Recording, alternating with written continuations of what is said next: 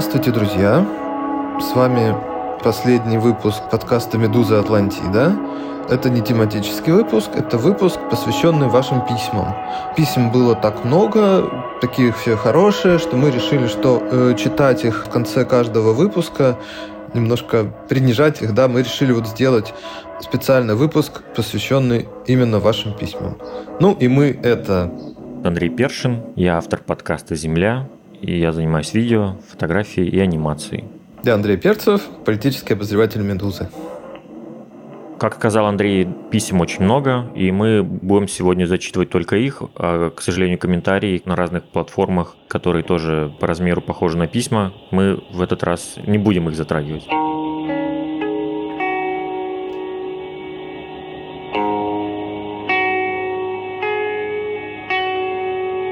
Если честно, мы, наверное, не ожидали, что вот такое большое количество писем придет, что столько людей откликнется на наши призывы, да, столько людей нас слушают, и у стольких людей наши воспоминания откликаются тоже в сердце, в душе. Очень приятно и очень неожиданно, потому что в начале подкаста, конечно, мы думали, да, что вот а вдруг такая тема не зайдет, да, появится упреки в том, что мы говорим не вовремя, не о том, но их было немного, да, и особенно когда вот я сейчас перечитываю, ну, единичные какие-то комментарии в соцсетях, что, мол, кому это нужно, вообще для кого они это делают. Ну, это после первых выпусков было. Да, я сейчас как бы понимаю, что это людям нужно, и мы это делаем для них. Да, мы делаем это для многих людей, а, которые живут в России, которые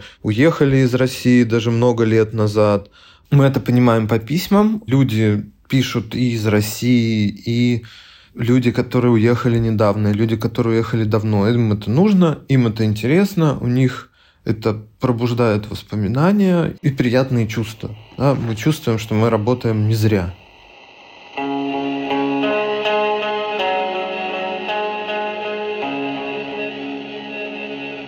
Теперь обращаю наше внимание на письма, и я хочу начать с такого человека, который представился как Хома или Хама. Он говорит нам спасибо, мы в ответ кланяемся, и он вспоминает про торговые центры, про рынки.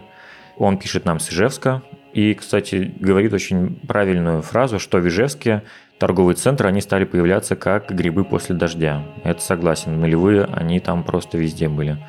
И могу процитировать его слова про 90-е. 90-е и нулевые годы запомнились мне как эра изобилия как в нашей семье, так и вообще в городе. Дальше он упоминает, что упадок начался, наверное, в году 15-17, но настоящий апокалипсис начался в эпоху ковида. И чтобы даже остаться на плаву, Хома продал свою коллекцию книг, особенно охотно разбирали Росменовского Гарри Поттера и что с продажи первых частей наконец-то позволил себе сходить в магазин и купить вкусной еды. Ну а после начала войны, многоточие, сложно сказать. Хома говорит, что его отец 60 лет устроился на завод и взял кредит и накупил товары. Вот такая, конечно, интересная история про жизнь в России и про то, как человек пытается сохранить свой бизнес и справляется с вызовами, которые на него сваливаются, как, честно говоря, напоминает какую-то игру, где уровень сложности каждым разом все больше повышается. И в конце наш слушатель говорит, что тот самый случай с переоборудованием торгового центра в завод дронов для него очень знаковый. И что это значит, что в любой момент власть может отобрать у тебя твое дело, и никакой компенсации не дождешься. Им плевать на то, что они оставляют тебя без работы и без ресурсов к существованию. Еще раз спасибо за отличный подкаст. Спасибо, Хома, за отличное письмо.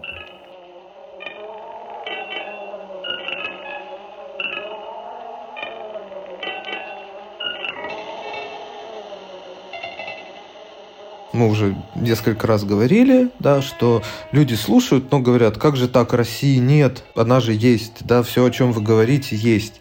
Почему вы так выражаетесь? Наверное, может, лучшим ответом на это будет письмо Ирины. Она живет в России. Она отвечает на наш подкаст о торговых центрах. Когда переехала в Москву, одним из самых больших плюсов стал торговый центр в 10 минутах ходьбы от дома – И в нем еще есть кинотеатр, я его обожаю. Правда, сейчас он сильно изменился. В нем сейчас все как будто неправильное, не такое, каким должно быть. И вот это очень выбивает тебя из ощущения нормальности. Ты как будто в фейковом мире. Ты покупаешь кроссовки Рибок, но в магазине Сникерс. Смотришь в кино Аватара, но билет у тебя почему-то на Анну Рому. Ешь бургеры, пьешь кофе, но их этикетки тоже не те. Как будто морок.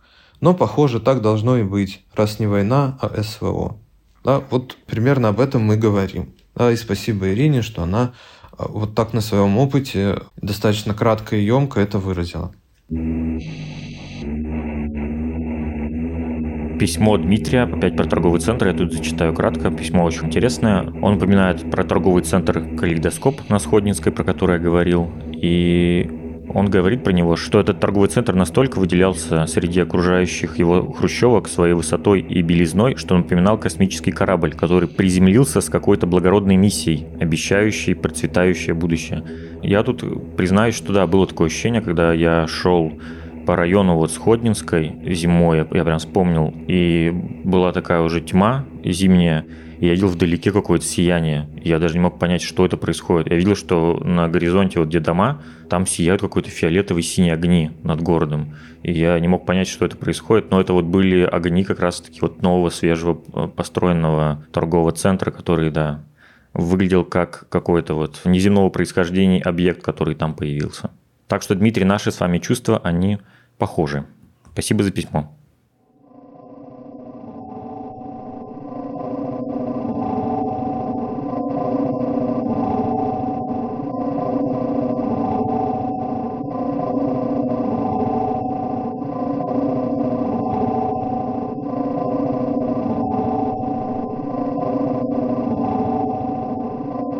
Еще раз про торговый центр прочитаю. Девушка пишет, что она из Ижевска, и тоже она очень шокирована, во что превращается торговый центр в городе Ижевске, который переоборудует военный завод. И она пишет, что этот подкаст именно то, что мне необходимо было послушать. Именно он попал в самое сердце боли, прощание с прежней жизнью, которая была прекрасной и беззаботной относительно нынешней точки. И она дополняет, что мне кажется, что я одна осталась в этом безумном круге поклонения оружию и крови. Спасибо вам с подкастом «Медузы» и в особенности с вашим чувствую, что я не одна. Могу лишь сказать нашей слушательнице, что, конечно же, вы не одна, потому что мы с вами очень похожи.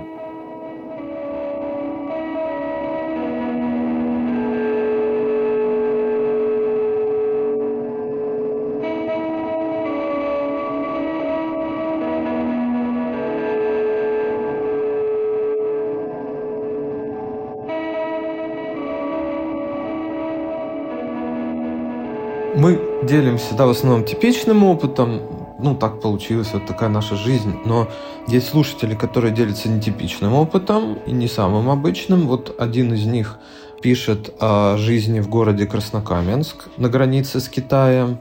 Это комментарий к торговому центру. В нулевые этот город, в общем, примерно, судя по письму, представлял то же самое, вот, как городок э, в Курской области, в котором я жил, небольшой город, да, с э, несколькими торговыми точками. Крупнейшим был универмаг, но там торговали товарами из Китая. Но если вот мои земляки, да, которые занимались торговлей, или просто люди, которые хотели что-то купить отличное от ассортимента универмагов в нашем городе или рынка, да, они ехали либо в Москву, либо в Курск, либо в Украину, в Харьков, да, очень популярное направление, я рассказывал. Тут они ехали в Китай, и это был город-сосед Маньчжурия. Это был прямо город-торговый центр, как описывает его наш слушатель. И людей, которые ехали в Китай, он пишет, называли кэмелами, да, верблюдами. Почему так называли? Потому что они перевозили из Китая товары для китайских предпринимателей, торговавших в России. Такой человек мог провести до 5 килограммов товара.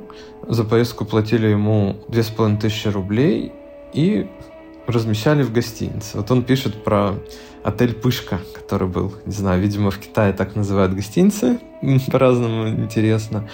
Вот он так его описывает, немного провинциально, знаю, но он казался как отель Беладжо из того же Лас-Вегаса.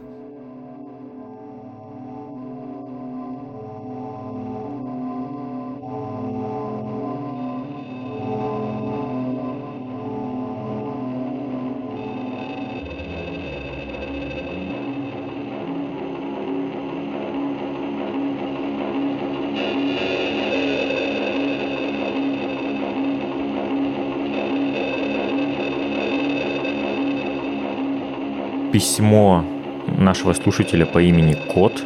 Оно очень большое. Я хочу процитировать про поезда. Она пишет нам. А еще у меня есть друг, воскресший паровоз. Или был. Я живу недалеко от вокзала, и с открытым окном слышны невнятные объявления. И раньше по выходным утром отправлялся какой-то экскурсионный поезд на паровозной тяге.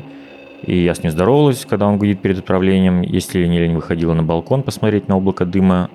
И тут наша слушательница Кот пишет, что есть такая история, что паровозы, которые стоят вот на постаменте, их оживляют и вводят в строй. И как она пишет, паровоз – штука несложная, ее вполне можно поставить на колеса при некотором старании, оказывается. Да, я тоже это не знал. Так что, Кот, спасибо за такой интересный факт. Очень большое письмо нам написала Екатерина. Приятно, что она соглашается с моими эмоциями о поездах. Приятно, что с кем-то мое видение, да, представление поездов, да, без романтики совпадает. Вот она пишет, что для нее поездка была необходимостью, которую надо было просто пережить, потому что поезда были вечно набиты людьми, отсутствие сервиса и комфорта, плюс огромные размеры страны. Вот она вспоминает, как на подругу ее дочери свалился пьяный мужик, да, потому что он думал, что это его место. Тоже она не романтизирует панельки, да, вспоминает скорее негативную сторону, например, слышимость. Можно слушать даже храп соседа в соседней квартире. Она еще там обращает внимание, чтобы ее родители каждый день ходили на завод оттуда. То есть панельки это как э, символ ну, рутины, что ли, да? из которой ты не выберешься. И в этом письме Екатерина очень хорошо написала про обе в Новосибирске. Она пишет, что город расположился по обеим берегам Сибирской реки Обь, но новосибирцы как будто не замечают своей реки. Для нас она препятствие, которое нужно быстрее преодолеть. Да, согласен. Бывают такие моменты, когда, да, действительно, почему-то вот такие вещи, как река, могут абсолютно не радовать, а быть каким-то препятствием. И тут уже это в руках человека сделать так, чтобы это стало не препятствием, а местом для приятных прогулок и много чего другого. А не только как место, где можно приехать на машине, открыть кузов и что сделать? Конечно же, достать не мольберт, а достать кальян. Ну, или бутылку водки. Но я тебе ну, я могу сказать, да, почему так происходит, потому что я был в Новосибирске много раз. Там набережная, ну, отделена от города, как бы полупромзоной, полу еще чем. Туда сложно добраться. Она долго была достаточно, ну, в плохом состоянии, да, ее сделали относительно недавно. А так получается, да, то есть в Новосибирске реку окружают, ну, буквально какие-то промзоны, какие-то такие краны, то есть там нет набережной красивой, в которую вот ты пришел, и вот она, да, на которой можно гулять. Да, вот такая там история. Пришло интересное письмо про кладбище, и тут э, наш слушатель пишет, что был случай, когда мы с товарищами приехали на могилу к другу, утонул 18, а обратно автобусы не ходили к нам и пришлось заночевать там. Ну и мы нашли сваленные в кучу деревянные кресты и развели из них костер. Дело было осенью. Не знаю, считать ли это кощунством, но приехали мы именно почтить память друга, а не просто напиться и так далее. Я не жалею. Интересная история. Ну, если это был такой бесхозный кладбищенский мусор, то кощунства в этом, наверное, даже и нет. Похоже на какой-то такой даже какой-то первобытный ритуал, которым вы ярко таким огнем вспомнили своего друга, честно говоря. Но повторять я бы сам такое не стал, конечно же. И вам не советую, если что. Слушатель, который представился как человек с тупым ножом, да, он тоже пишет о кладбище, и вот он вспоминает, как он потерялся на кладбище в родном городе-миллионнике, его мама привезла туда в родительский день, да, как он пишет, я думаю, это родительская суббота, посадила ждать на лавку у входа и ушла. И тут он увидел в толпе женщину с такой же прической, как у мамы, и пошел вслед за ней. И оказалось, в общем, что это не его мать, но его спасли два милиционера и отвели к входу и вернули матери. А вот такая история, ну, наверное, на большом кладбище такое может быть. Еще этот слушатель в конце пишет, что «но точно знаю, что та российская жизнь ушла навсегда, как оторванный снарядом кусок тела, и оставил культю, которая иногда болит». Ваш слушатель – человек с тупым ножом.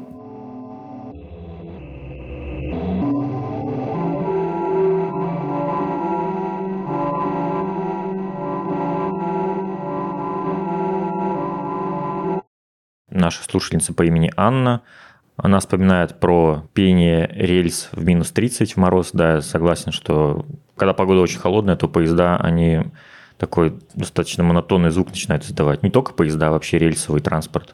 И вспоминает про поезд из Москвы до Кишинева и про его атмосферу. Я могу сказать, что я ее прекрасно понимаю, потому что я ездил в этом поезде. Но я ехал из направления Кишинев-Москва. То есть на этом же поезде, но в другом направлении. И я абсолютно понимаю, о чем она пишет, да. Цитирую письмо Анны. В 2009 я впервые ехал из Москвы до Кишинева и с удивлением обнаружила, что мой обычный плацкарт по северо-западу России это еще была практически роскошь.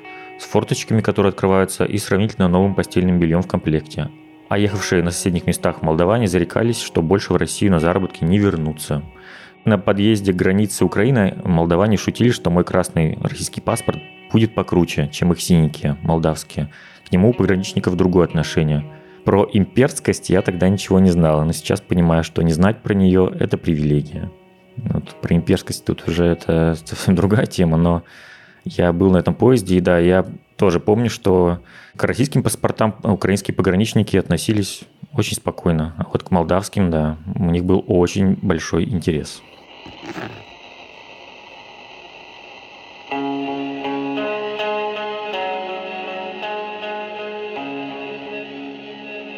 Наш тезка Андрей откликнулся на письмо о кладбищах. Это очень эмоциональное письмо. Он говорит, что приходил на кладбище к умершим родственникам, испытывал спокойствие, понимание. Да, сосны шумели, высоковольные провода трещали. Дорогие мне когда-то люди отдыхали, найдя покой в этом лесу. Так он это воспринимал. Но полгода назад умер мой дядя, из-за мобилизации я не смог оказаться на его похоронах. Когда все улеглось, я смог навестить его могилу, но чувства спокойствия больше не было. Было чувство вины, какой-то глобальной, многогранной, многомерной вины, которая не отпускает. И это была совсем не та страна, совсем не та деревня, все не то. После вашего подкаста накатило чувство и, может быть, даже понимание, что до сих пор часть России, часть этой татарской деревни около Екатеринбурга. Это до сих пор моя родная земля. Я не могу отпустить это место, не могу отречься от этого кладбища и убрать шум этих сосен из моей головы. Андрей сейчас живет не в России, да, он давно живет в Германии. Вот э, подкаст вызвал у него такие чувства.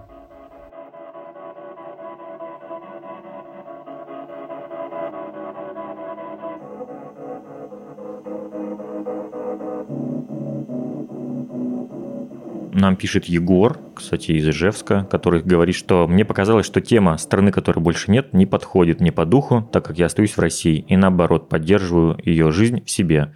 Но потом он говорит, что, послушав наш подкаст, он наоборот, ему стало очень интересно, и он пишет «Спасибо вам за подкаст, мне дико интересно слушать ваш опыт жизни в привычных мне местах». С уважением, Егор. Вот только что я читал письмо Андрея, да, который говорит, что несмотря на то, что пять лет живет в Германии, не может отпустить, да, он понял Россию, да, что это его страна. А вот этот слушатель, который предпочел не представиться, мы понимаем, пишет так. Теперь на горизонте я не вижу даже циферки у года, в котором я буду готов приехать в свой родной дом. Именно поэтому России для меня как будто бы нет. Я не могу вернуться ни в ту, еще не погрязшую в оголтелом милитаризме России, ни в ее нынешнее физическое воплощение. В этом смысле я согласен с названием подкаста. Ну, слушатель вспоминает о своих планах, и у него их было много. Хотел закончить газон на своем участке перед домом, построить маленький гараж, купить на японском аукционе старую Ямаху, мотоцикл, видимо, чтобы вместе с лучшим другом прокатиться на ней с запада на восток. Хотел поучаствовать в муниципальных выборах, но война перечеркнула его планы. А вот такая тоже история есть.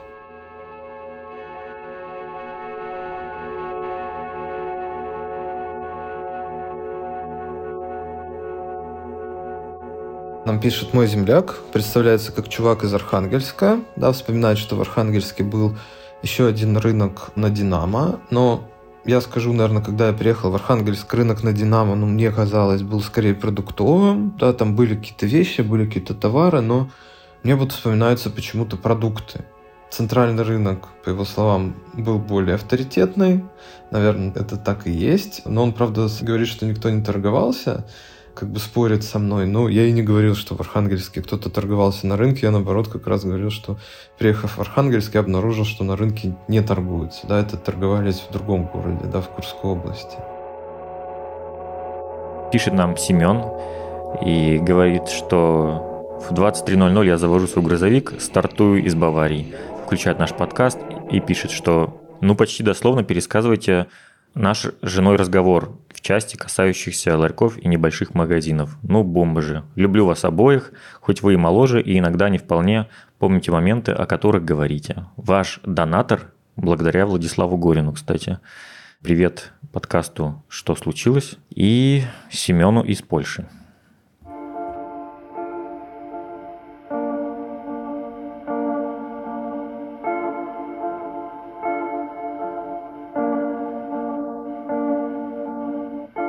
Письмо из Владивостока. Автор не называет себя, понимаем. Он вспоминает заброшки. Сначала здание мясокомбината заброшенное, которое потом как бы ожило. А второй заброшкой было танковое училище. Огромная территория с кучей простающих корпусов использовалась как парк. Там аллеи, сосны большие, все красивущее. Сами корпуса были открыты. Поэтому удалось попасть и в общежитие, в какой-то аналог Дома культуры, и в столовую. Было очень интересно и атмосферно. Сейчас же на этой территории строят какой-то милитаризованный патриотический парк. И остается только тосковать по тем зданиям, куда так и не попало, и по землянике, растущей вдоль дорожек, за которой тебе явно уже не будет суждено вернуться. Женя А. пишет про рынки, и она со мной абсолютно солидарна в нелюбви к ним, и она вспоминает, что по Северной Удмуртии еще проезжал поезд из Китая – и во время остановки там тоже прямо из вагонов устраивали стихийный рынок. Да, я это, кстати, помню. И люди, да, приезжали к этому поезду, и прямо на перронах были разложены товары с этого китайского поезда. Спасибо, Женя, А, за письмо. Наш слушатель Илья, он живет в Торонто, это Канада, достаточно давно, судя по письму. Раньше он жил в подмосковном городе Долгопрудный. Он вспоминает поездку на поездах к бабушке в город Полтаву, который находится в Украине. Ну, он уточняет, что семья его жила не богата, поэтому вот пользовались поездом. Он вспоминает, что сейчас на месте их дома, бабушки и дедушки, нет ничего, кроме леса, который захватил участок, на котором стоял дом. Они умерли, дети выросли, и постепенно это место, которое было полным жизни в период распада СССР и после, примерно до 99 года, превратилось в холм земли – Хата была глиняная и просто осела в землю и стала ее частью. Про родственников он говорит так. Мы сейчас живем в разных странах, кто-то из родных уже умер, война поставила барьер между двумя странами, поезд номер 92 Полтава-Москва уже история.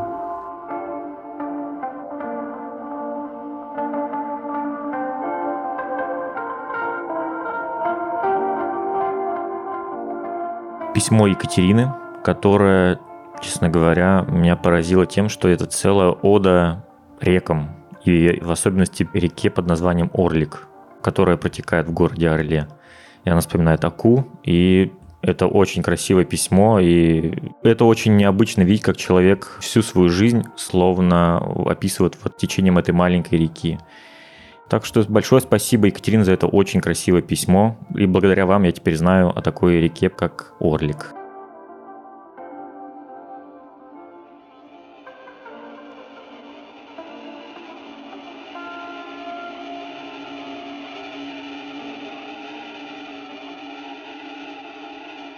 Слушательница Татьяна из города Дубна, это Подмосковье, вспоминает не самую обычную заброшку, недострой. Это дворец Царицына. Оказалось, что в 80-е годы вот в этом дворце Царицына, который, наверное, ну, вы все сейчас видели на картинках, да, здание, да, великолепное, в 80-е годы там тренировались альпинисты. Я в начале 80-х училась в МИИТе и тоже туда ездила тренироваться с друзьями из альпинистской сессии. Это было прекрасное место, захватывающее времяпровождение, замечательные друзья, старшие наставники рядом. Да, не знали, очень интересно. А я, кстати, знал про это, что да, ну, я был в Царицыно, это такое очень вылизанное место, и потом я уже понял, что местных эта реконструкция Царицына не очень обрадовала тем, что облик этого места практически полностью до неузнаваемости изменился. И еще Татьяна пишет, что как бы страшно не изменила всю нашу жизнь эта война, главное, что меняет все вокруг нас, это время и люди. Я абсолютно с вами согласен.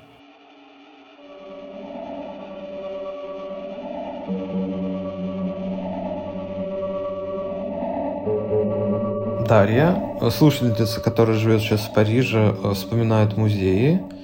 В детстве ее соблазнял поход в буфет после музея, как она пишет. В рестораны и кафе мы тогда не ходили, да и не было их толком в конце 90-х. Потом уже в конце школы я очень увлеклась стариной особенно бытом дворянства и русской усадьбой. Для меня это было своего рода Атлантидой, умершей красивой частью нашего прошлого. Поэтому первая моя работа, которой я благодарна и горжусь до сих пор, была в музее усадьбе Останкино в Москве. Письмо про романтизацию панелек, но тут уже про искреннюю любовь к ним, потому что наша слушательница пишет, что я родилась в панельке и всю свою осознанную жизнь провела в панельках разных мастей. Мне не хватало окон. Я их с каким-то безумием люблю рассматривать. У кого какая кухня, а тюль, а кот на подоконнике, что висит на стене, какой шкаф на балконе. Это завораживает. Абсолютно с вами согласен. Заглядывать в эти ячейки жизней порой очень интересно, а порой очень пугающе. Есть письмо Сергея, да, которое вот э, как раз говорит, что в России ничего не изменилось что, в принципе, бренды остались, многие компании так и остались в РФ. Coca-Cola просто превратилась в доброколу. Для тех, кто хочет именно Coca-Cola, гипермаркеты забиты турецкой, польской, иранской. Мак также работает, еда там точно такая же. KFC работает под брендом Rostix, Папа Джонс работает. Бургер Кинг вообще никуда не уходил. Да, все стало дороже, но думаю, в других странах также, где инфляция 15-20%. Венгрия, страны Балтии. Ну, это дискуссионный вопрос, да, на самом деле. Вот уже читали мы письмо слушательницы, которая говорит, что вроде бы все примерно то же самое, но нет, да, как немножко подделка, да, ну я не знаю, можно ли считать, что Доброкола — это оставшаяся Кока-Кола, все-таки, наверное, нет, да, это немножко другое. И, насколько я понимаю, в этой вкусной точке, которая заменила Макдональдс, как-то искали эти рецепты, да, что-то пытались сделать, но далеко не всегда получилось.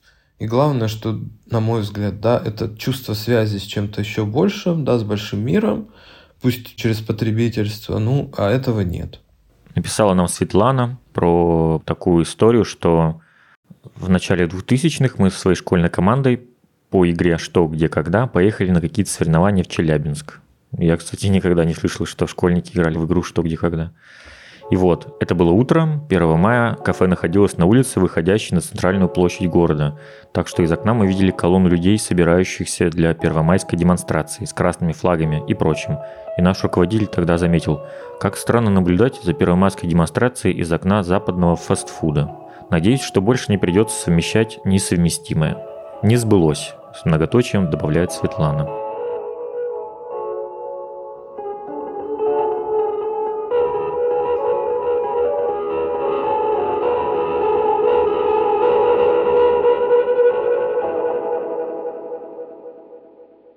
Нам написал Игорь из Украины, и он пишет, не уверен, что это ваш формат, но мне был бы интересен разговор об отношении к Украине и украинцам в России с 90-х до нынешнего времени, в личном и государственном плане.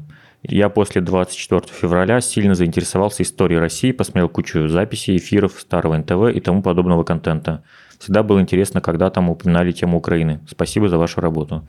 Да, это, честно говоря, тема очень обширная большая, и все-таки с Украиной у нас очень много связано, так что мы к этой теме, я думаю, неминуемо когда-нибудь перейдем. Я думаю, да, да. Мы это еще обсудим обязательно. Слушатели не только реагируют на вышедшие выпуски, они предлагают нам темы, спасибо. Часто это совпадает с задумками, да, вот так было с э, письмом про заброшки. Эта тема была в плане, да, потом мы увидели письмо, поняли, что, ну, тем более надо делать, да, что люди сами предлагают это. Что нам сейчас предлагают? Сделать выпуск о гаражах, о. Подумаем, да, по гаражам у нас не совсем, наверное, есть опыт такого прям, ну, у меня есть, мы с Андреем обсуждали, у Андрея нет. Подумаем, как выйти из этой ситуации прокат кассет вообще история кинопотребления получается. Это мы собираемся, да, может, не совсем про кино, но вот про кассеты, диски, их продажу, выбор, да, как это, да, продавалось, это мы обязательно поговорим. Еще про очень классную тему нам предложили про застолье, праздники. Берем в работу обязательно. Это да, это большая тема. В общем, тем мы получили, которые слушатели хотят услышать еще очень немало, и мы обязательно про каждую тему подумаем и, возможно, даже поговорим.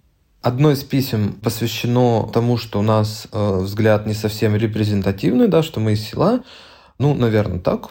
Стесняться нечего, да, мы это и подчеркиваем, э, что хотелось бы взгляда из мегаполиса, других гостей или, возможно, других ведущих в подкасте. Ну, я видел про нерепрезентативность в соцсетях реакции, хотя э, доброжелательные, да, люди нас слушают.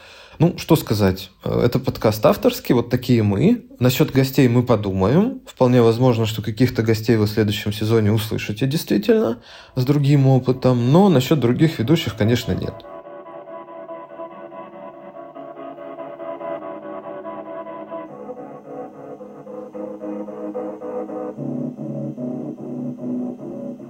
Друзья, еще раз говорим вам спасибо за письма. Очень они нас поддерживают. Мы понимаем, что мы работаем не зря. Поддержать нас можно не только так. Можно помочь «Медузе». Этот подкаст выходит на «Медузе». Поэтому мы хотим вам напомнить, что работу нашей редакции можно поддержать донатами и пожертвованиями. Если вы живете не в России, и у вас есть карта банка, не связанного с Россией, да, и государстве, которое не очень дружит с российскими властями и не выдает им данные, вы можете без проблем донатить «Медузе», оформить ежемесячное пожертвование, либо донатить, как э, позволяет ваша финансовая ситуация. А если у вас такой возможности нет, то ничего страшного. Возможно, у вас есть друзья за пределами России – и вы можете попросить ваших друзей оформить ежемесячное пожертвование. Есть и другие способы помочь «Медузе». О них читайте в ссылке в описании. Большое вам спасибо за любую помощь, которая помогает нам продолжать то, что мы делаем. Спасибо.